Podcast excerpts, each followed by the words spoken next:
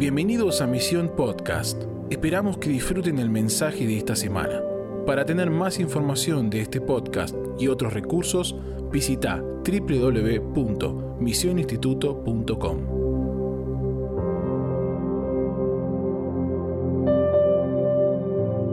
Amén, amén. Qué tremendo es poder estar juntos una vez más ya en nuestra última semana del semestre, tanto hoy como el sábado, son nuestros últimos devocionales de esta primer mitad del año.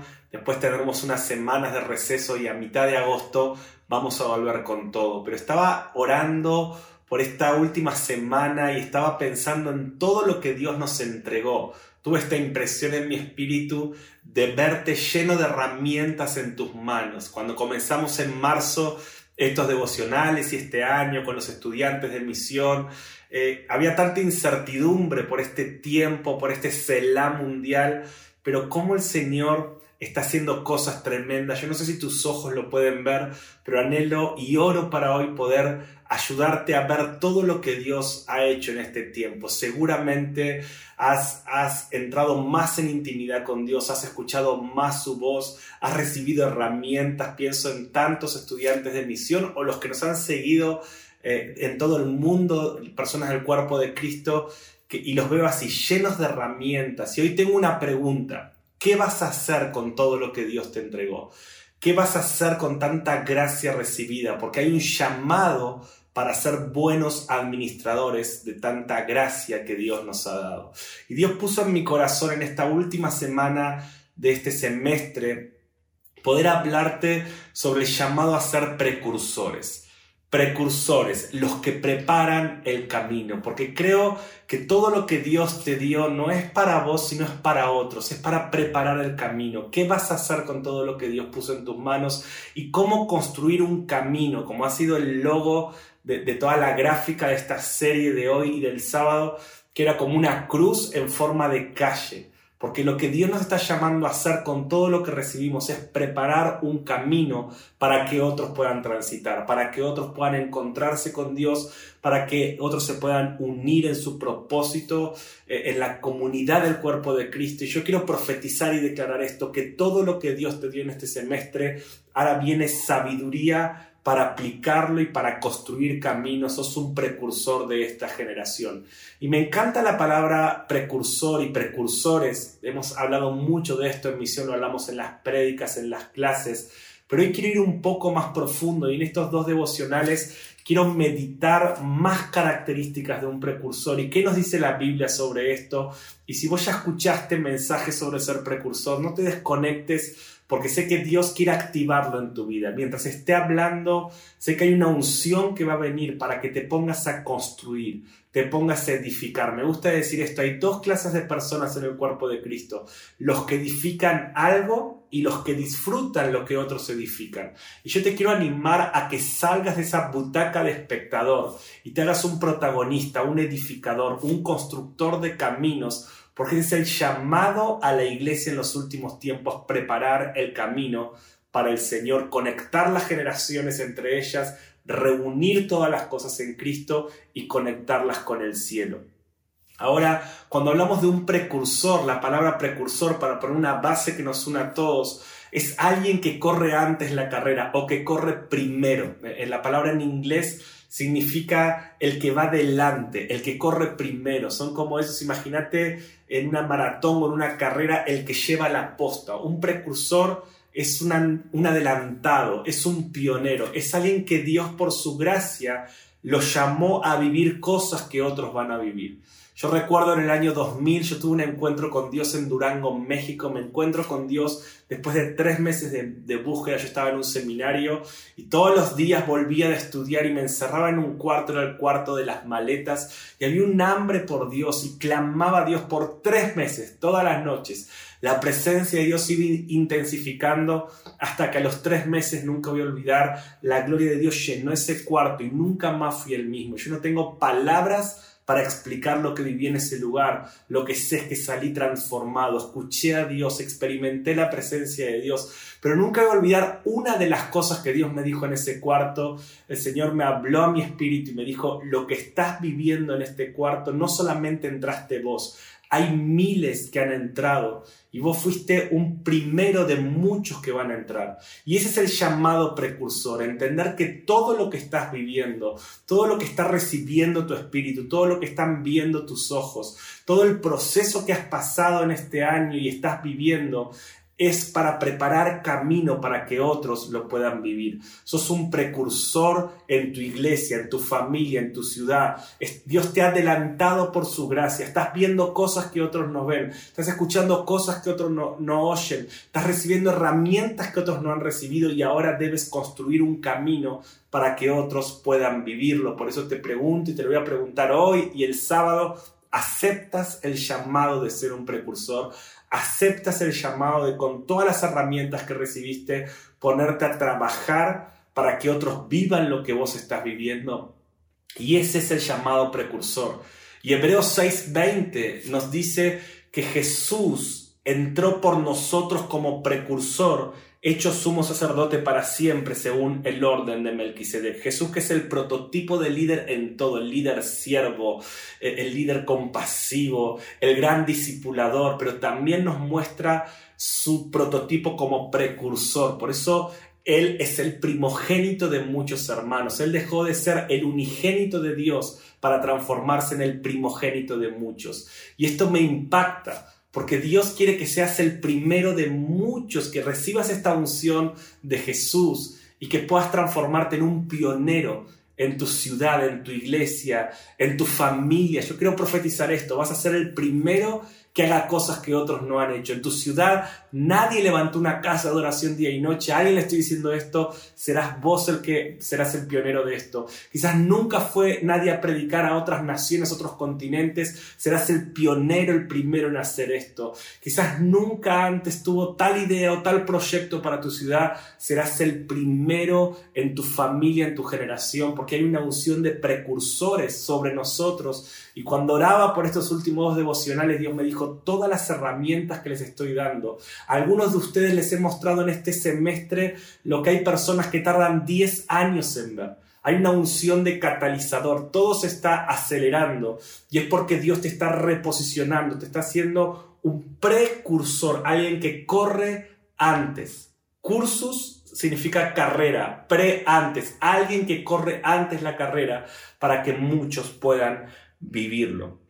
Esto es como, eh, a veces me gusta ver en alguna serie, alguna película, cuando el presidente de Estados Unidos va a llegar a un lugar, toda su comitiva, los de asuntos secretos y, todas las personas de, de la comitiva presidencial van al lugar para preparar todo ese ambiente para recibir al presidente. De hecho, cuando un presidente tiene que viajar a otro país, por semanas y aún por meses mandan comitivas a ese país para ver la seguridad, la comodidad del presidente, que todo esté preparado para cuando el presidente llega. Un precursor es alguien que prepara el camino, es alguien que corre antes y está preparando el camino para que cuando el rey de reyes llegue pronto a la tierra, los corazones estén preparados, el corazón del pueblo esté dispuesto y esté todo listo para recibir al rey. Y el rey viene pronto. Recuerda que hace dos mil años Jesús dijo, ciertamente vuelvo en breve. O sea que estamos dos mil años más cerca de ese breve que dijo Jesús que iba a volver. Necesitamos una generación de precursores. Y cuando pienso en los que preparan el camino, eh, para la venida del rey, en esa comitiva, pienso en Juan el Bautista. Porque Juan el Bautista fue el precursor de la primera venida de Jesús y nos muestra un modelo sobre cómo ser precursores para la segunda venida del Señor. ¿Se acuerdan que Juan hacía su ministerio diciendo todo lo que estoy haciendo es por el que viene después de mí? Estoy preparando para el que viene después de mí. Estoy preparando el corazón del pueblo rebelde para Dios. Estoy preparando la tierra según las profecías para el que viene. Y Dios tiene que levantar una generación de precursores que prepara el camino para el que viene. ¿Vos querés ser uno de esos? Aceptás este llamado, si lo aceptás, decía amén. No para que yo te escuche, sino para que el Espíritu Santo sepa que puede contar con vos. Ahora, tanto hoy como el sábado quiero hablarte de distintas características del llamado precursor. Y quiero usar Juan el Bautista, características de Juan el Bautista, como un modelo de precursor. En Malaquías 4, versículos 4 y 5, si después lo quieren buscar, el profeta Malaquías, que estos son los últimos versículos del Antiguo Testamento, sabemos que después de esa profecía hubo 400 años de silencio. Pero el profeta Malaquías dijo que el Mesías no vendría sin que antes venga Elías. Dijo, vendrá Elías y hará volver el corazón de los padres a los hijos, de los hijos a los padres, y, va a preparar el camino. O sea, el, Elías iba a ser el precursor del Mesías. Entonces, cuando Jesús aparece 400 años después, los fariseos decían a Jesús, si vos fueras el Hijo de Dios, Elías tenía que venir primero. Malaquías dijo que Elías tenía que venir primero. ¿Dónde está Elías? Y si ustedes estudian ahí el Evangelio de, Juan, van a ver que Jesús le responde a estos fariseos. Miren, Elías ya vino. Y dice la Biblia, y estaba hablando de Juan el Bautista. Pero Elías viene. Y me encanta estas dos dimensiones de, esta profecía de Malaquías, que Elías vino y que Elías viene. Dice, Elías vino y la Biblia clara estaba hablando de Juan el Bautista. O sea, Juan el Bautista fue el precursor. Por eso dice Lucas 1 que sobre Juan el Bautista reposaría el espíritu de Elías. Es una unción que Dios, es la unción de Elías que Dios le dio a Juan el Bautista para preparar el camino para la primera venida de Cristo. Elías significa poder o fuerza del Dios verdadero. Este poder estaba sobre Juan el Bautista para preparar el camino para la primera venida de Jesús. Pero Jesús dijo, Elías viene, dijo en los últimos tiempos, el mismo espíritu que estaba sobre Juan el Bautista vendrá sobre una generación que prepara el camino para la segunda venida de Jesucristo. Ese es el ministerio precursor y el poder de Elías vendrá sobre esta generación. La unción de Elías, la unción de Juan el Bautista la declaro sobre tu vida para construir camino y para preparar camino para el Señor. Entonces quisiera que veamos cinco características de Juan el Bautista. Vamos a ver dos en este devocional y vamos a ver dos el sábado, que son características de Juan y que también son características de Elías, porque esta es la unción que Dios va a desatar sobre tu vida en este tiempo. Y la primera característica de un precursor que quiero que estudiemos es que los precursores son sobrios, son sobrios. Dice la palabra que Juan el Bautista vivió de una manera sobria. Si me puedes acompañar, Juan capítulo 1, versos 15 al 17, dice esto la profecía sobre Juan. Dice, porque será grande delante de Dios, no beberá vino ni sidra, y será lleno del Espíritu Santo aún desde el vientre de su madre. No beberá vino ni sidra. Esto habla de una sobriedad. Sobrio es aquel que no bebe alcohol. Ahora vamos a ver cuál es el significado espiritual de esto, pero un precursor es sobrio. Juan el Bautista dice, no beberá vino ni sidra y será lleno del Espíritu Santo desde el vientre de su madre y hará que muchos de los hijos de Israel se conviertan al Señor Dios de ellos e irá delante de él con el espíritu y el poder de Elías. ¿Se acuerdan? Malaquías dijo, antes que venga el Mesías tiene que venir Elías y esta profecía dice, el Elías que habló Malaquías es Juan el Bautista.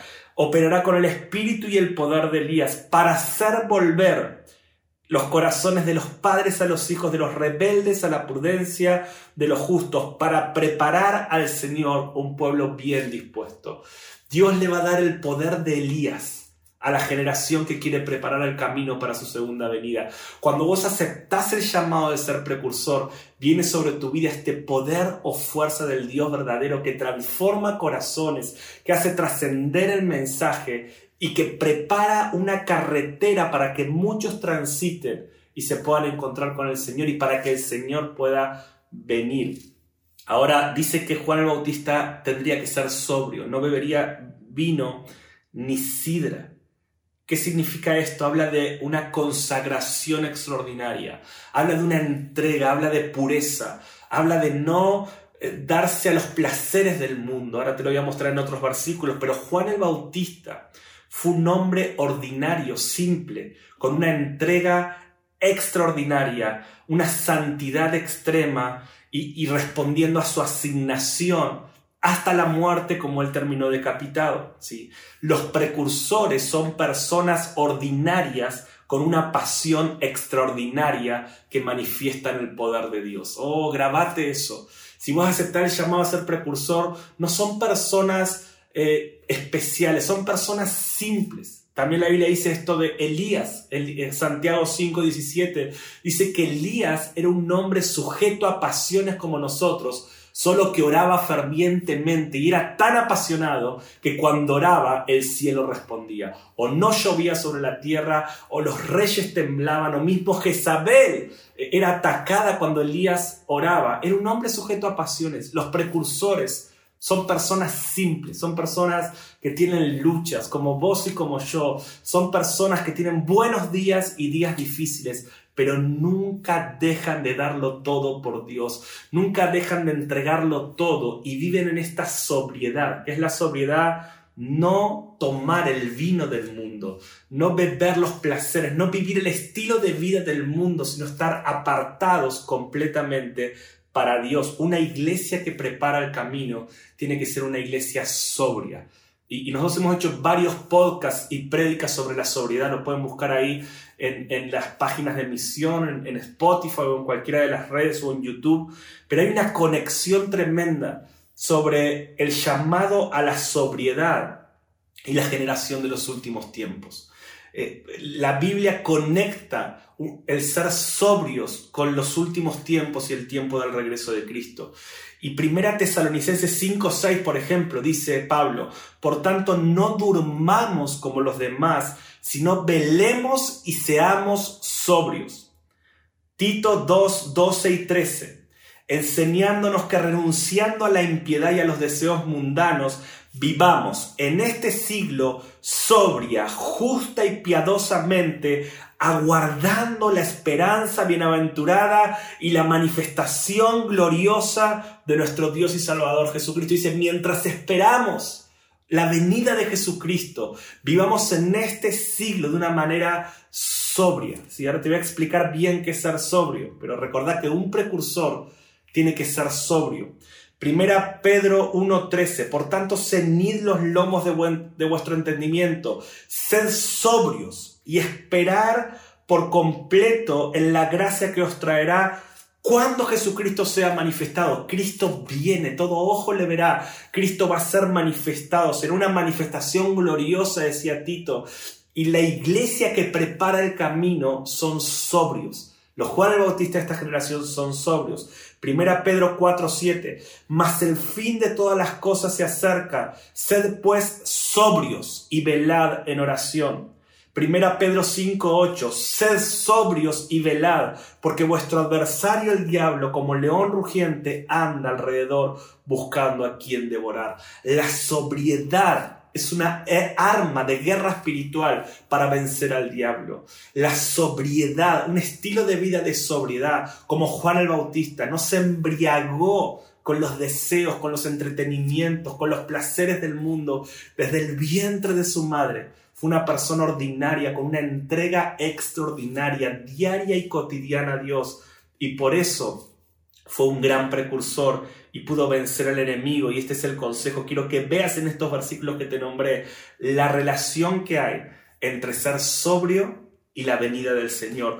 Cuando la iglesia viva en esta sobriedad, oh, estaremos acelerando los tiempos y cumpliendo el deseo de Juan el discípulo amado que dijo, ven pronto. Oh Señor, que tu manifestación gloriosa sea pronto y para eso necesitamos una generación que viva en sobriedad. Algunas definiciones de sobriedad, ser moderado y templado, tener dominio propio. El sobrio es templado, es constante, no es de doble ánimo. Sabe decir hasta acá, ¿sí? es, es moderado. ¿sí? No confunde bendición con ambición, porque una cosa es querer que Dios nos bendiga, otra cosa es la ambición que tiene que ver con la codicia. Y según la Biblia, la codicia es un pecado. ¿Qué es la codicia? Cuando deseamos algo que Dios dice que es malo para nosotros. Fue el pecado original de Eva. Cuando Eva codició ese árbol, Dios dijo, este era malo. Bueno, Adán y Eva, y dijo, este árbol era malo, pero hubo una codicia.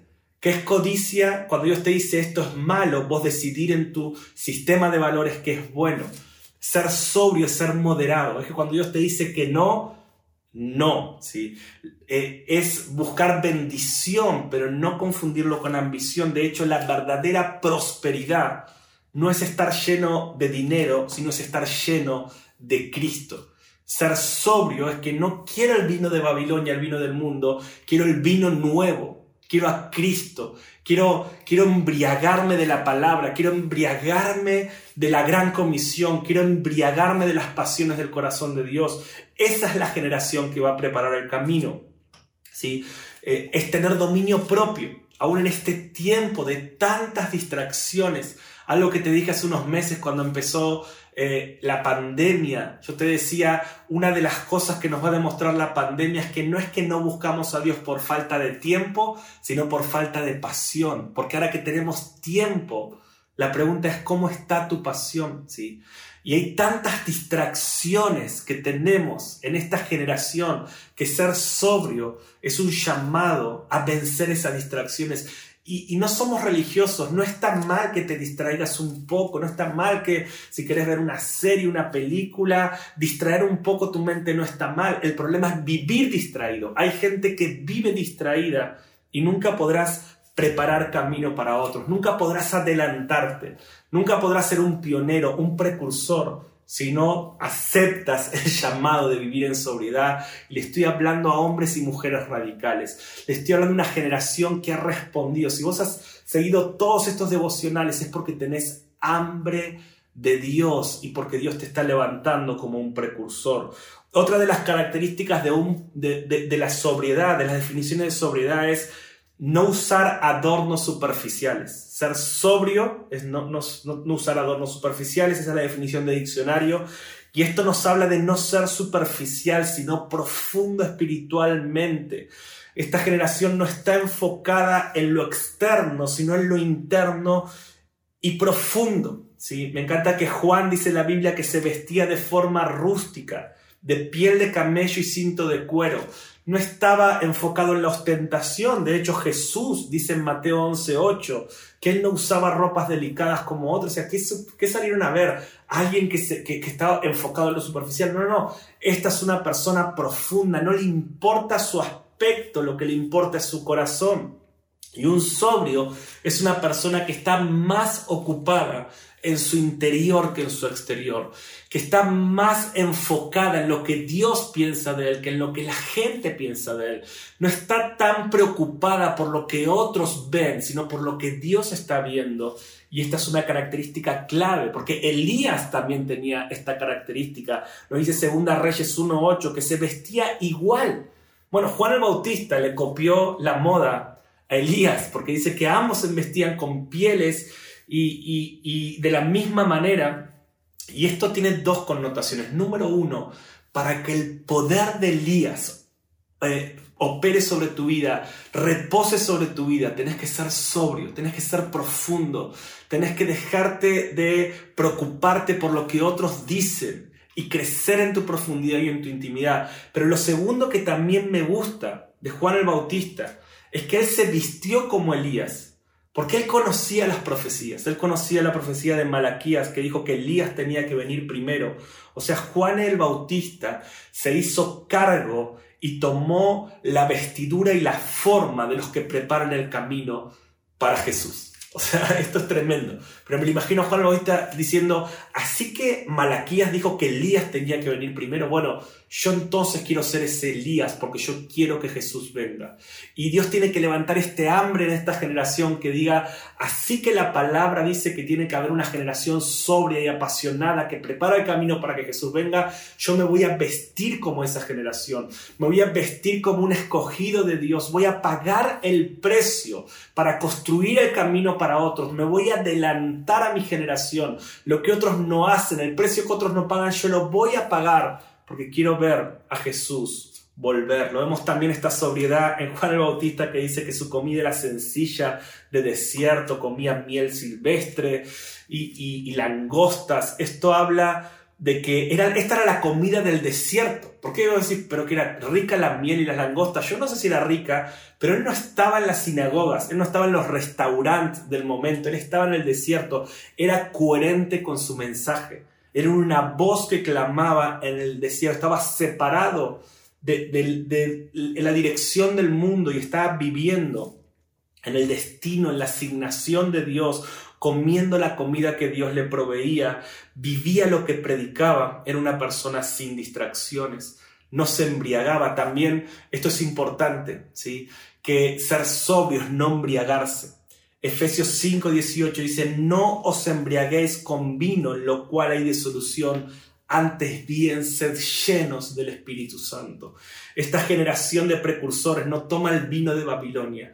Dice Apocalipsis 17 que en los últimos tiempos Babilonia tendrá una copa en la cual va a embriagar a los santos, una copa de placeres sexuales, una copa de entretenimientos, una copa de distracciones y muchos van a estar bebiendo eso como quien se embriaga con vino que vieron cómo es el alcohol, que uno toma un poquito y quiere más, y quiere más, y quiere más. Muchos estarán en este sistema de Babilonia, pero habrá una generación de Juan el Bautista que no se va a embriagar, que va a ser llena del Espíritu Santo.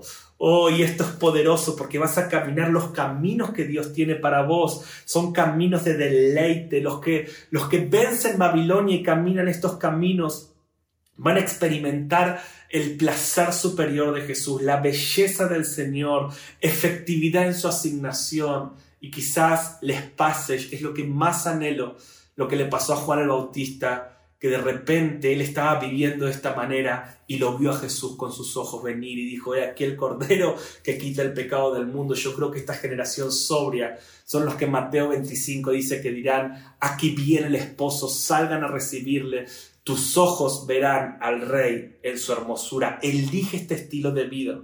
Elige este estilo de vida.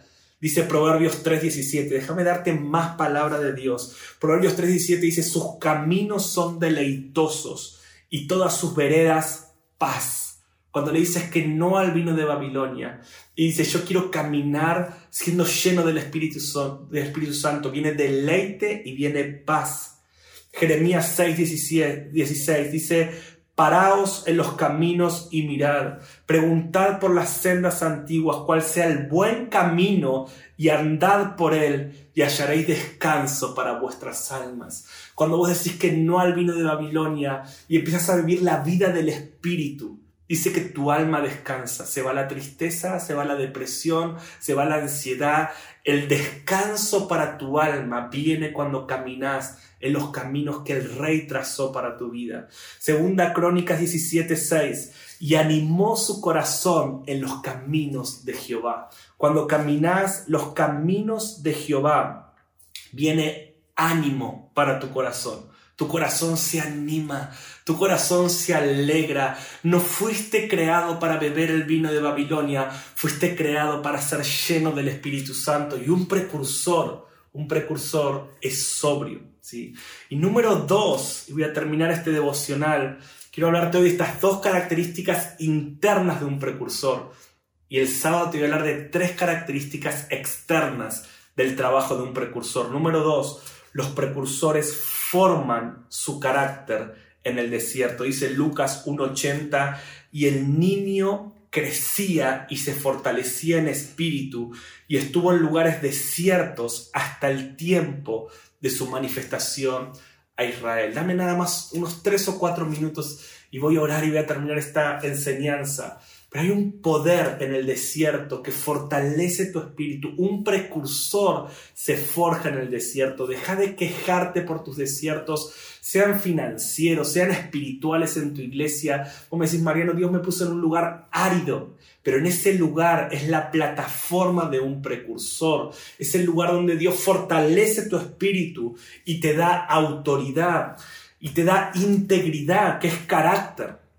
Por eso el precursor forja su carácter, porque carácter es lo que vos sos cuando nadie te ve. Por eso Juan el Bautista se formó en el desierto, donde nadie lo veía. Aprendió un estilo de vida de coherencia, de integridad. Y por eso cuando fue el tiempo de su manifestación a Israel, fíjense, dice, crecía en el desierto hasta el tiempo de su manifestación a Israel. O sea, hay un tiempo donde Dios te va a manifestar. Hay un tiempo donde Dios Va a decir, formé a mi hijo, a mi hija, ahora es el tiempo que vean su autoridad. Y esto pasado con Juan el Bautista. En Lucas 3, 7 al 9, si querés anotar, en Juan 3, 26, dice que las multitudes corrían a Juan. Juan no predicaba en las sinagogas, Juan no era invitado a los grandes congresos, pero tenía un carácter tan forjado en el desierto y una sobriedad que hacía que las multitudes corran a él. Jesús lo dijo varias veces que las multitudes lo iban a ver. En Juan 10, 41 dice, y muchos venían a él y decían, Juan a la verdad ninguna señal hizo, pero todo lo que Juan dijo de este era verdad. Me encanta esto.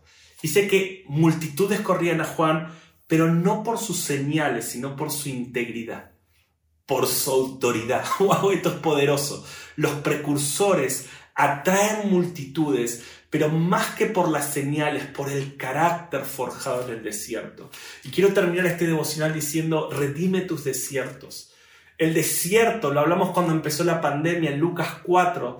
Hay cuatro cosas que hay que hacer en el desierto que Jesús hizo para vencer a Satanás en la tentación, porque el desierto es un lugar para revestirte de poder y salir en el poder del Espíritu. Anotarlo rápido. Número uno, Juan, eh, Jesús en el desierto es un lugar para comer la palabra de Dios. ¿Se acuerdan? No solo de pan vivir el hombre, sino de toda palabra que sale de la boca de Dios. El desierto es un lugar para llenarte de su palabra y para comer su palabra. Número dos, el desierto es un lugar para crecer en oración. ¿Se acuerdan que eh, Jesús dijo, eh, solo al Señor adoraré, solo a Él serviré. Es un lugar para crecer en oración, que es adoración, es un lugar para adorar y es un lugar para servir. Y por último, el desierto es un lugar para vencer tentaciones. Porque se acuerdan que la última tentación fue no tentarás al Señor tu Dios. El desierto es un lugar para comer la palabra. El desierto es un lugar para orar y adorar. El desierto es un lugar para servir a Dios con lo que Él puso en tus manos. El desierto es un lugar para vencer tentaciones y cuando vives esta realidad, tu carácter se forma. Oh, y creces en autoridad. Y cuando creces en autoridad, creces en influencia y creces en gracia para ser un precursor y para guiar a otros. Por eso quiero bendecirte en este devocional, que se despierte tu hambre por ser un precursor, que se despierte tu hambre por Dios y que ahora en el nombre de Jesús menguen tus deseos de la carne, tus deseos humanos, que todo lo que Dios te ha dado de comer en este semestre te haga elegir la comida que vas a comer el resto de tu vida. Que seas un Juan el Bautista, que no comas la comida del sistema, que no bebas el vino de Babilonia, que digas, oh Dios me ha consagrado desde el vientre de mi madre y en este tiempo lo estoy entendiendo y quiero vivir el estilo de vida de un precursor. Quiero ser sobrio, quiero preparar el camino para el Señor, quiero ser de esa comitiva ungida con el espíritu de Elías que envía a Jesús para preparar el camino para el regreso del Rey. Oh, quiero adorar en mi desierto, quiero comer palabra en mi desierto, quiero vencer tentaciones y voy a esperar hasta el tiempo de la manifestación, que Dios me va a manifestar en, en su tiempo pero quiero ser un precursor, quiero ser un Juan el Bautista de esta generación. Hoy el sábado vamos a hablar de cosas de, ministerio, el ministerio de un precursor, tres características de lo que un precursor tiene que hacer. Quiero orar por tu vida, Padre, en el nombre de Jesús ahora. Oh, te pido una unción de precursores, que el espíritu de Elías que profetizó Malaquías ahora venga en el nombre de Jesús sobre todos los que están escuchando y viendo este devocional. Levanta una generación de precursores. Padre, lo que me has mostrado cuando oraba esta semana, muéstraselo a mis hermanos y hermanas que están llenos de herramientas para construir un camino para otros. Señor, están pagando precios para que otros vivan. Están pagando precios que prepararán el camino. Gracias por esta generación que no quiere construir imperios personales, que está preparando camino para que otros corran, para que el corazón de muchos vuelva a ti, para que haya un pueblo bien dispuesto. Yo quiero profetizar en el nombre de Jesús que esta persona que ahora me está mirando será el primero en su familia en hacer cosas que otro no hizo. O oh, correrá primero, irá a lugares donde otros no fueron, hará cosas en su ciudad que otros no hicieron. Ahora, Padre, la unción de precursor que ha operado estos años sobre nuestras vidas que venga sobre todos ahora, en el nombre de Jesús, en el nombre de Jesús. Amén, amén y amén. Te quiero animar ahora en este tiempo de adoración. Oh, mengua y pídele a Él, oh Señor, quiero ser como tú, quiero menguar para que vos crezcas y quiero que la unción de precursor venga sobre mi vida. Yo te declaro ahora un Juan el Bautista, una Juan el Bautista para esta generación. Influenciarás muchísima gente y prepararás el camino para el Rey. Y creo con todo mi corazón que tus ojos verán pronto al Rey en su hermosura y dirás, He aquí, él es, él es del cual yo predicaba, Él es del cual oraba, Él es del cual yo creía y le cantaba sin ver, pero eran mis ojos que veían en parte, están viendo cara a cara. Él es el Señor. Que Dios te bendiga y el sábado seguimos con la segunda parte del llamado precursor. Gracias por escucharnos. Esperamos que este mensaje te bendiga y transforme tu vida para manifestar el reino eterno en las naciones. Te invitamos a suscribirte y compartir este contenido. Para más información visita www.misioninstituto.com.